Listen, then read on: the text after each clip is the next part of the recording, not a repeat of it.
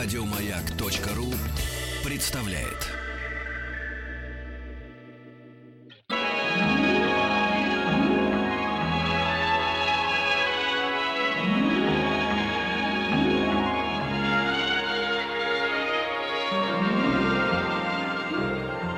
Уральские самоцветы.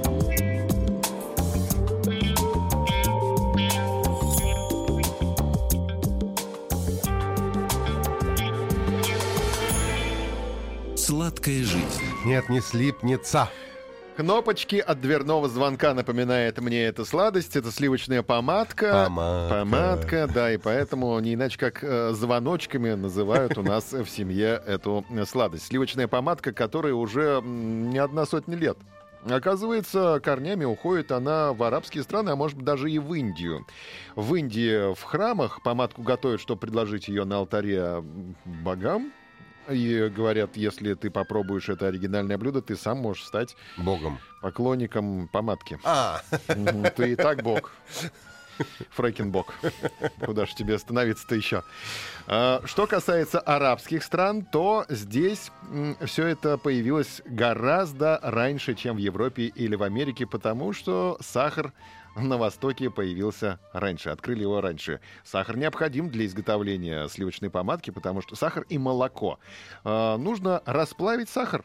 Это, эта процедура называется кондирование. И тогда у тебя получается не только сливочная помадка, но еще и множество, целый ряд, линейка сладких блюд. Когда же появилась в Америке? Это все 19 век. Вот нам источники дают, что источники в виде американского фольклора.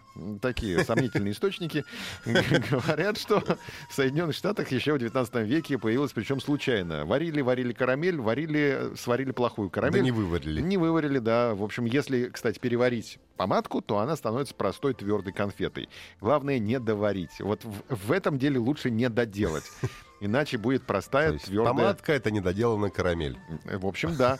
И э, неумело сделали партию карамели, поэтому что делать? Выкидывать жалко. Продали в качестве нового продукта сладкая помадка в одной из кондитеров Соединенных Штатов Америки. А в России на Красном Октябре с фабрикой Красный Октябрь связана история слив- сливочной помадки. И э, это где-то годы 20-е прошлого века. В одно десятилетие можно сказать, что ровесники сливочная помадка, Мишка Косолапый, Стратосфера, Южная ночь и многие другие известные конфеты, которые изготавливались на Красном Октябре. Это советская история помадки. Значит, про Индию рассказал, про арабов рассказал. Про Америку рассказал. Про Америку рассказал. Ну, давай по составу пробежимся. Значит, это, я уже упомянул, сахар и молоко. Но если ты хочешь что-нибудь такое, что-нибудь необычное, тогда ты можешь добавить мед и фруктовые эссенции. А После того, как смесь застывает, можно нарезать фигурками и в таком виде подать к столу. Но мы знаем, вот как я уже начал этот выпуск э, «Сладкой жизни» с кнопочек от дверного звонка. Мы не избалованы. Да, я, да, ты меня разбуди, я во сне тебе расскажу, как коробка выглядит. Ну да, она такая, очень интересненькая. А, В Индии называется сладкая помадка бурфи и насчитывает несколько сотен разновидностей. Из молока, сахара, топленого масла подают э, расколотыми на половинки фисташками, поливая розовой водой, заворачивая э, в специальную серебряную фольгу, которую надо тоже съесть. И все это для того, чтобы продезинфицировать продукт. Так как в Индии, мы знаем, э, есть некоторые Да. проблемы. Давайте есть фольгу. Давайте есть И не фольгу. слипнется. Вот об этом сегодняшний выпуск передачи «Сладкая жизнь». Еще больше подкастов на радиомаяк.ру.